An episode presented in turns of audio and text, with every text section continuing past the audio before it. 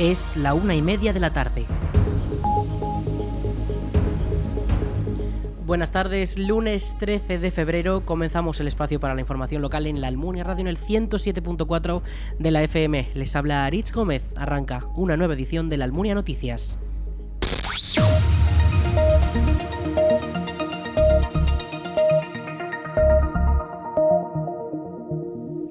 Los juzgados en Aragón están paralizados por la huelga de letrados de la Administración de Justicia.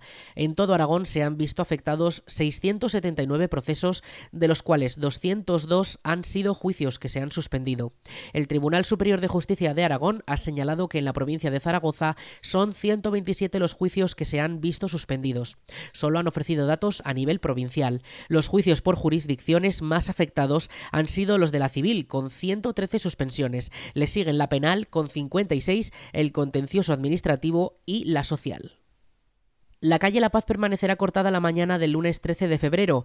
La policía de la Almunia ha informado que el acceso a la Plaza de La Paz se verá afectado y solo podrán circular los vehículos de mercancía y los vecinos. La calle Huesca será el punto de entrada y salida a la plaza, por lo que desde el cuerpo policial solicitan que no se entre a la Plaza de La Paz si no es por necesidad, ya que en esos momentos será de doble circulación.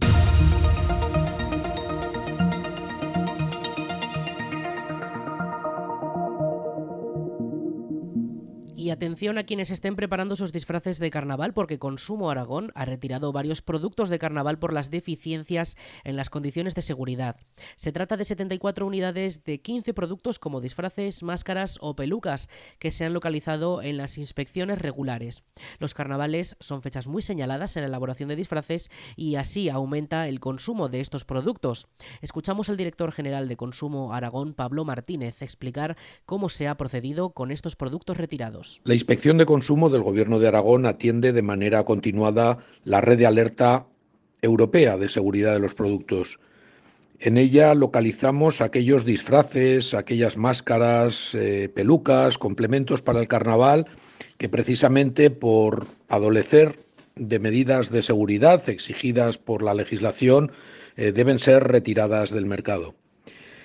En las semanas anteriores a, este carnaval de 2023, la Inspección de Consumo ha localizado 15 de esos productos que estaban alertados, retirando del comercio 74 unidades. Se trata de disfraces, máscaras, caretas, diademas, pelucas. En definitiva, nuestra prioridad es siempre garantizar la seguridad de los consumidores y de manera especial la seguridad de los menores. Desde la Dirección General de Consumo Aragón explican que el consumidor debe estar atento al etiquetado de estos productos en los que debe aparecer el marcado CE, que garantiza una mayor seguridad. El principal consejo a los consumidores para elegir un disfraz de carnaval o cualquier complemento es atender al etiquetado. La etiqueta debe figurar siempre la información en, en castellano debe indicar quién es el responsable del producto, el fabricante, el importador o el distribuidor. Y además debe especificar las medidas para un uso seguro de este disfraz. Especial cuidado cuando, cuando vayan dirigidos a niños. Los disfraces dirigidos a menores de 14 años tienen la calificación de juguetes y por lo tanto se refuerzan las medidas de seguridad y deben llevar además el marcado CE, el marcado de conformidad europea. Cuando en la etiqueta figure eh, que no son aptos para, para menores de tres años, es una advertencia que hay que cumplir porque desde luego no hay que correr riesgos. Queremos un carnaval divertido, un carnaval feliz, un carnaval seguro también en los disfraces. Los principales consejos a la hora de comprar estos artículos de fiesta pasan por leer las etiquetas, localizar los símbolos que certifican calidad y seguridad y tener mucha precaución si los productos están destinados a niños menores de 14 años. El Ayuntamiento de la Almunia ha informado de que la próxima renovación del Documento Nacional de Identidad se podrá realizar el próximo miércoles 15 de febrero. Los interesados podrán hacerlo de 10 a 11 y media de la mañana en el Salón de Plenos del Ayuntamiento de la Almunia. Para poder renovar el DNI es necesario pedir cita previamente en las oficinas municipales o llamando por teléfono al 976 600 076. El horario de atención al público es de 10 de la mañana a 2 de la tarde. Repetimos el teléfono 976 600 076. El Centro de Gestión Ambiental, conocido también popularmente como el Punto Limpio, informa de que los pequeños agricultores de la Almunia podrán depositar allí sus gomas de riego para su posterior tratado y reciclado. Para poder gestionar eficazmente las descargas, la entidad ruega que se avise previamente mediante el número de teléfono 628 235 804. La campaña de recogida de estos materiales estará activa para todos los pequeños agricultores de la localidad hasta el 15 de marzo. Recordamos el teléfono 628 235 804.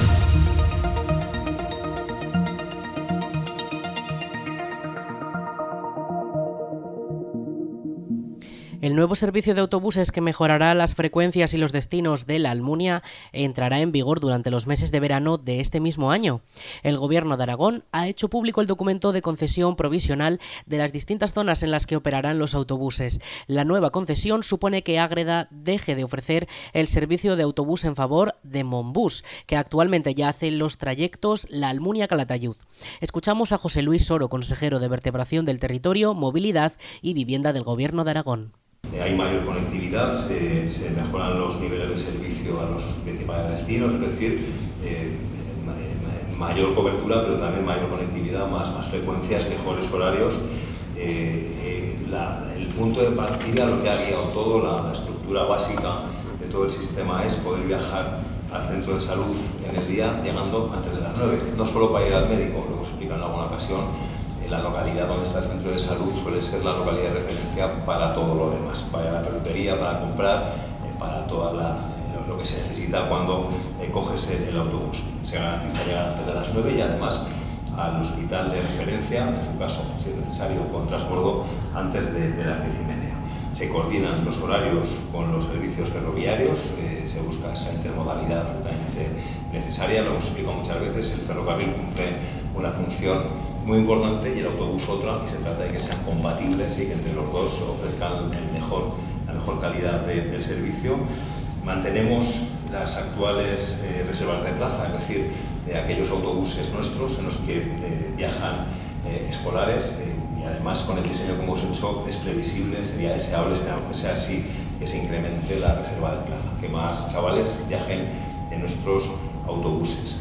Hemos avanzado muchísimo con una tarifa única para todo el servicio de, autobús y además con, métodos de pago, con bonos, eh, con, tarjeta, con bonos eh, para usuarios recurrentes o para determinados colectivos. Y por último va a haber alta tecnología por fin a disposición del usuario, habrá sistemas inteligentes de transporte, es decir, que damos un paso de gigante a la hora de la eh, digitalización y la tecnología en el ámbito del transporte interurbano. Las zonas ahora quedarán interconectadas con mejoras en transbordos entre autobuses y trenes y los precios serán un 10% más baratos de manera generalizada. En la Almunia se estima que el billete normal podría costar hasta un 20% menos respecto a los precios actuales. Los viajes podrán pagarse mediante tarjetas monedero, una gran novedad en el caso de los almunienses, que actualmente solo pueden pagar en efectivo. Y aunque la nueva red de transportes no estará operativa hasta verano, los usuarios ya pueden utilizar en el autobús los bonos para viajar a mitad de precio. Para poder comprarlos es necesario hacerlo desde las taquillas de la estación Delicias de Zaragoza o desde la web de las operadoras. En el caso de la Almunia, en la web de Alsa. El cómic Lo Enigma Juan Altamira será presentado al público este viernes en La Almunia. La obra es una historia de suspense con el fraile y cocinero almuniense como protagonista en la que se conocen las principales localidades por las que transcurrió su vida. Estos enclaves inspiraron su conocida obra culinaria, Nuevo Arte de Cocina, sacado de la Escuela de la Experiencia Económica, publicado en 1745. La biblioteca de la localidad será el escenario en el que se dará a conocer la obra escrita en aragonés y que narra una historia de fantasía con el fraile almuniense como protagonista. Durante el evento intervendrán el guionista y editor del cómic Arturo Gastón, los dibujantes y coloristas José Macarrasco y Marta Martínez y estará conducido por el concejal de Cultura de la Almunia, José Manuel Latorre, que además ha servido como asesor histórico y que hace unas semanas ya explicó cómo sería el cómic aquí en la Almunia Radio. Le escuchamos. Sí, pues eh, yo creo que es una de las alegrías también que nos está dando Juan Altamiras. Em, hay mucho interés en él, hay muchas mm, nuevas creaciones del primer cómic eh, sobre Juan Altamiras y además en aragonés. Em, eso también es un hito en sí mismo y es un hito por dos razones además de por lo que acabo de decir.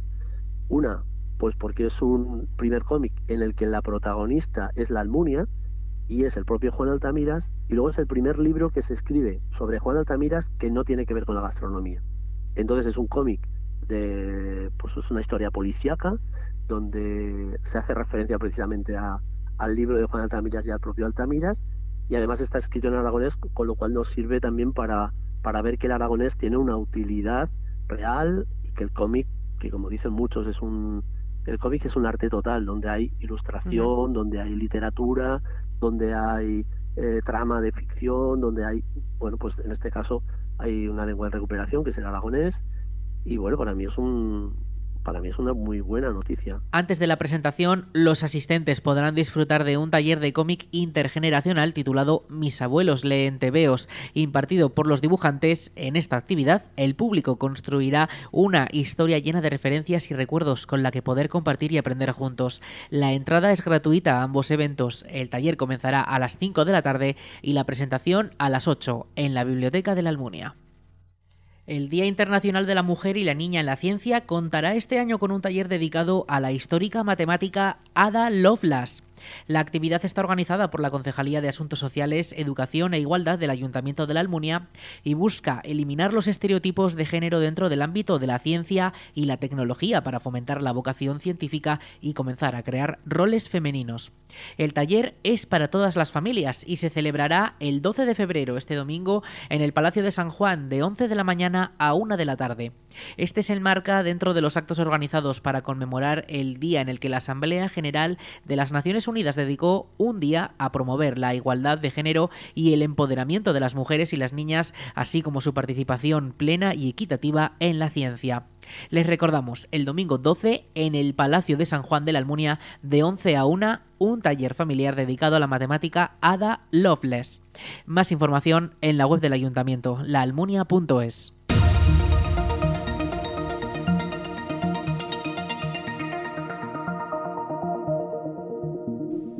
El Comité Autonómico de Emergencias ha abierto el proceso para coordinar la ayuda urgente por el terremoto de Turquía y Siria. Las instituciones participantes en la reunión ya se han comprometido a un total de 315.000 euros. Las ONGs pueden presentar sus proyectos hasta el 20 de febrero y la convocatoria se resolverá el día 24. Escuchamos a la diputada delegada de Cooperación y Solidaridad Internacional de la DPZ, Elena García Juango. Es importante recalcar la importancia del Comité Autonómico de Emergencias y la colaboración institucional de todas las instituciones que colaboramos siempre que hay una emergencia.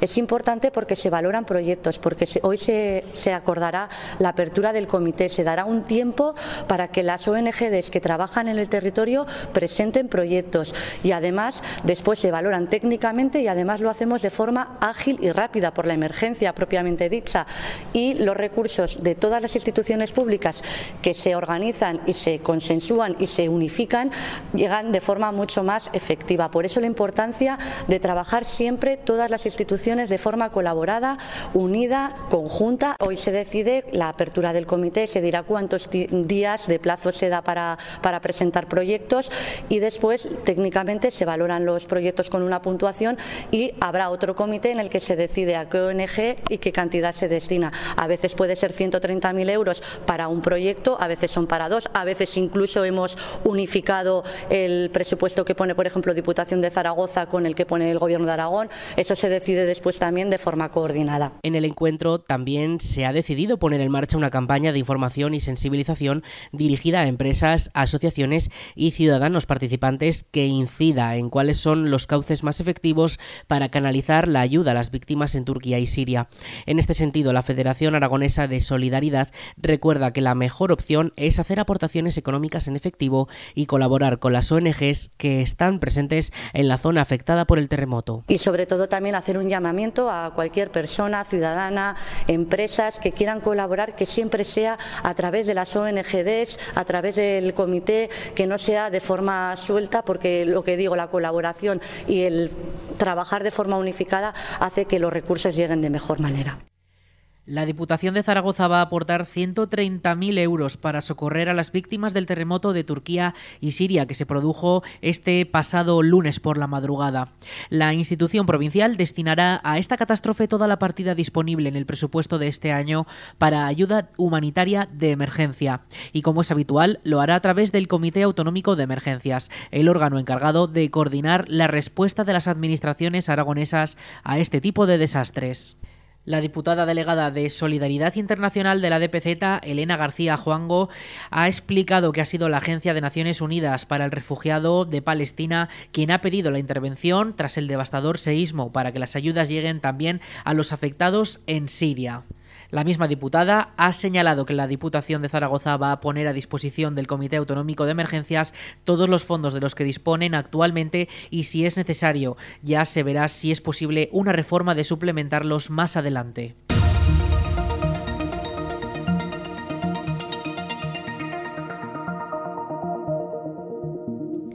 2.850 intervenciones realizaron los bomberos de la Diputación de Zaragoza durante 2022. La mayoría de las actuaciones de este servicio provincial fue por los incendios, con 1.138 incendios, de los cuales 700 fueron agrícolas y 118 de viviendas. El segundo problema más repetido fue el suministro de agua, seguido de los salvamentos por riesgos naturales y los retenes preventivos. Escuchamos al diputado delegado del Servicio Provincial de Extinción de Incendios, Alfredo Zaldívar. Que, que la tercera parte pues son incendios, serían agrícolas como siempre, en una cantidad de unos mil y pico incendios, pues 700 de ellos serían agrícolas, incendios urbanos en viviendas pues creo que fueron ciento y pico, contenedores y el resto de actuaciones, pues bueno, este verano tuvimos un verano caliente con los incendios de Nonaspe, de Ateca y de Moncayo, pues podemos eh, decir también que ha habido un incremento en lo que son incendios forestales, en el salvamento de animales, pues lo típico, eh, búsqueda de personas, apertura de pisos, es lo que se viene realizando normalmente. Y también, pues bueno, pues se intenta dar un buen servicio a las peticiones de los ayuntamientos de cara a, bueno, pues a eh, emergencias que ocurre con la caída de algún árbol o con, la, o con la peligrosidad que muestra un árbol en algún momento dentro de los cascos urbanos, pues que se nos pide también eh, esa colaboración en la retirada cada vez más de, nidos de cigüeña en, pues en silos, en iglesias, las incidencias por suministro de agua se triplicaron respecto a las de 2021 y la mayoría de ellas se dieron en verano. La sequía ha hecho que aumenten estos problemas, aunque también pueden influenciar otros factores como las averías o los problemas de potabilidad. Por otro lado, bajan a la mitad las intervenciones de salvamento y achiques. En cuanto al número de intervenciones, la verdad es que el ejercicio 2022 fue muy parecido al 2021 eh, si bien es cierto que, como emprendimos también un convenio con el Ayuntamiento de Zaragoza y muchas intervenciones eh, fueron realizadas, en, sobre todo en, en los municipios de, alrededor de la capital, en el Donus, en la, en la comarca 33, eh, pues lo hicieron los, los bomberos de Zaragoza, casi podemos decir que ha habido un incremento de actuaciones en, en lo que es en, en general, ¿no? La verdad es que las actuaciones fueron eh, alrededor de unas 3.000, eh, que son, eh, como digo, pues números análogos al 2021. y bueno, pues la diversidad de, las actuaciones pues, son variopintas como suele ocurrir. Además, la DPZ ha incorporado nuevas máquinas a su parque, como quitanieves y grúas que permitirán realizar más servicios. Desde 2015, la inversión en maquinaria ha supuesto 4,5 millones de euros. También la formación ha sido algo destacado de 2022, ya que la institución convocó una nueva posición para cubrir 15 plazas vacantes. Intentamos pues, pues, estar cada vez mejor formados, mejor preparados, tener mejores medios para realizar estas actuaciones y, dar servicio pues, a la ciudadanía de, del medio rural, que es lo que nos, nos ocupa. ¿no? Es cierto que hemos ido también pues, eh, eh, adquiriendo algún vehículo nuevo, algún, este año pasado adquirimos un quitanieves, eh, no ha habido filomenas afortunadamente, pero bueno, pues ha, ha podido emprender el servicio en estas últimas semanas que ha habido. Compramos también, adquirimos un par de camiones grúa para bueno, pues, eh, tener que, que, hacer algún cargamento, sobre todo de sal, para esta viabilidad invernal y dar servicio a las propias quitanieves, o también para poder quitar algún vehículo de calzadas o, o llevar alguna carga especial que cuando se nos requiere. Estas oposiciones llegan tras las de 2017 y 2019, en las que se convocaron 60 plazas y se cubrieron 40. El proceso selectivo, comenzado en 2022, terminará en los próximos meses, cuando finalmente se repartan las 15 plazas convocadas. vamos con la previsión del tiempo.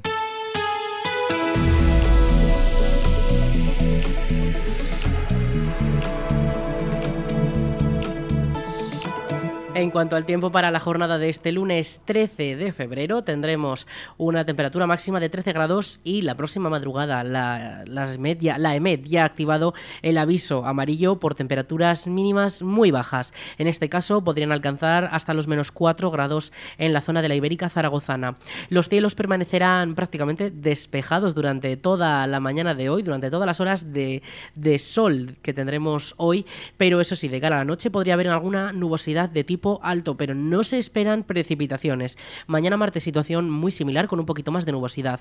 El miércoles sí que podríamos ver esa nubosidad, pero como les decimos, no se prevén lluvias ni, ni de cara a los próximos siete días, así que las lluvias quedan eh, remotamente muy lejanas. Además, esas temperaturas máximas van a ir subiendo progresivamente poco a poco, sobre todo de cara al fin de semana, pero las mínimas se van a mantener en valores rondando los 0 grados.